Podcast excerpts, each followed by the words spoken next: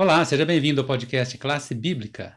Chegamos aqui quinta-feira, dia 27 de agosto, nesta semana que, que estamos aí com uns temas muito bons. Hoje, equilíbrio entre verdade e amor. Dentro desse, desse assunto de equilíbrio, você que está nos acompanhando pode ler que o verso principal será 1 Pedro 3, verso 15. E quem está aqui para comentar com a gente hoje é o Pedro. Pedro, tudo bom? Tudo bom? Bom dia, boa tarde, boa noite, boa madrugada, né, para nossos ouvintes, espectadores. Então, hoje nós vamos falar sobre o equilíbrio entre verdade e amor, né? O que é verdade, o que é o amor e como apresentar os dois. Porque às vezes nós entramos num, num, num limbo, né, num, num, conflito, que a gente, nós ficamos assim, a, a verdade, nós temos a verdade sobre alguma coisa, mas nós devemos às vezes falar com carinho pra, com, com a pessoa determinada determinado assunto. Isso está falando assuntos genéricos assim.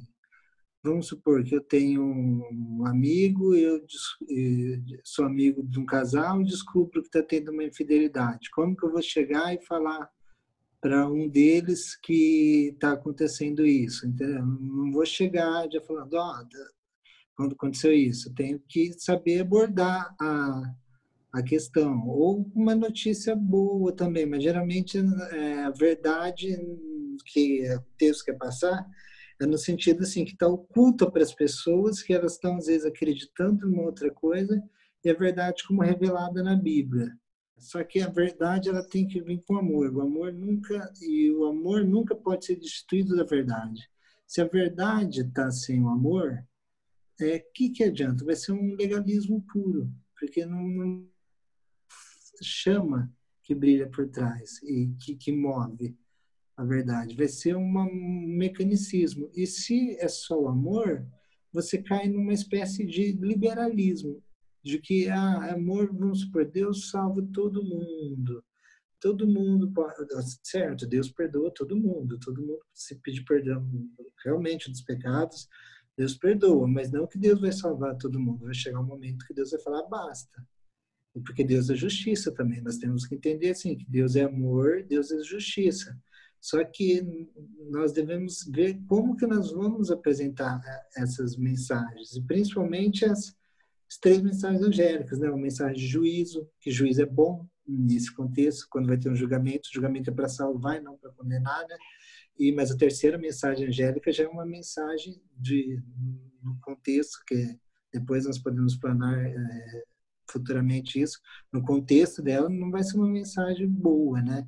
Será que nós estamos preparados para toda a verdade? Eu vou dar uma lida em 1 Pedro 3,15, que diz assim, ó, Antes, santifiquem, santifiquem Cristo como Senhor em seu coração.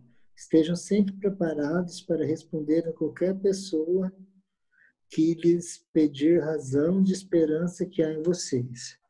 Então, primeiro, santifique Cristo no seu coração. Primeiro, Pedro está colocando aqui, nós devemos ter Cristo no nosso coração. O relacionamento nosso individual com Cristo. Esse é o primeiro ponto, primeiro nível. Nosso relacionamento com Cristo. Isso vai trazer o quê? As pessoas vão olhar para nós, para as pessoas que têm esse relacionamento com Cristo, e vão enxergar uma coisa diferente nelas. Né? Vão falar, aquela pessoa é diferente às vezes aquela pessoa, o que, que ela tem que eu, que eu não, não que eu estou querendo ver, então? Aí elas vão perguntar, que, qual que é a razão de esperança de vocês? Será que nós estamos preparados para... Aí é onde nós vamos falar sobre os fundamentos da nossa fé, porque é muito bonito ter fé.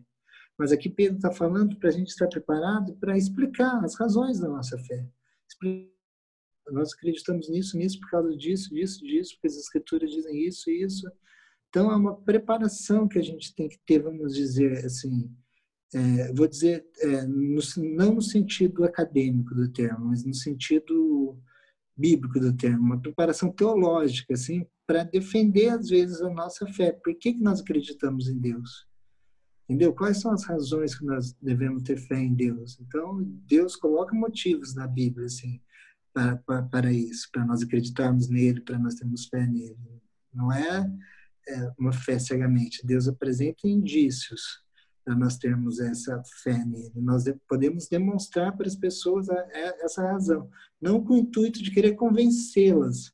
Às vezes nós não precisamos querer convencer que nós estamos certos, elas estão erradas, que a nossa fé ou a nossa verdade é melhor que a delas, mas nós só mostramos assim, é assim que nós pensamos por causa disso, disso, e é assim que a Bíblia diz. E tentar falar de um jeito que a pessoa vai entender. Cada pessoa vai ser de um jeito. Então, como Deus agiu no, na, na Bíblia hebraica, temos várias narrativas. Deus falou com Sansão de uma forma, com Gideão de uma forma, com Nabucodonosor, Deus deu uma visão para ele de uma forma, com o faraó, do copeiro lá do, do Egito, de José, Deus deu uma visão para ele de uma forma e deu a interpretação para José, depois deu a interpretação para Daniel, para Nabucodonosor, e quando ele deu uma visão, deu a mesma visão que deu para Nabucodonosor, deu outra para Daniel, então Deus abordou as pessoas de uma forma, uma linguagem que elas entenderiam, que elas compreenderiam e que seria claro para ela, com amor e apresentou a verdade. Eu creio que esse princípio bíblico deve sempre guiar a nossa nossa é, conexão com Deus e a nossa conexão com o próximo no ato de falar sobre o amor de Cristo e o porquê do nosso amor por Cristo.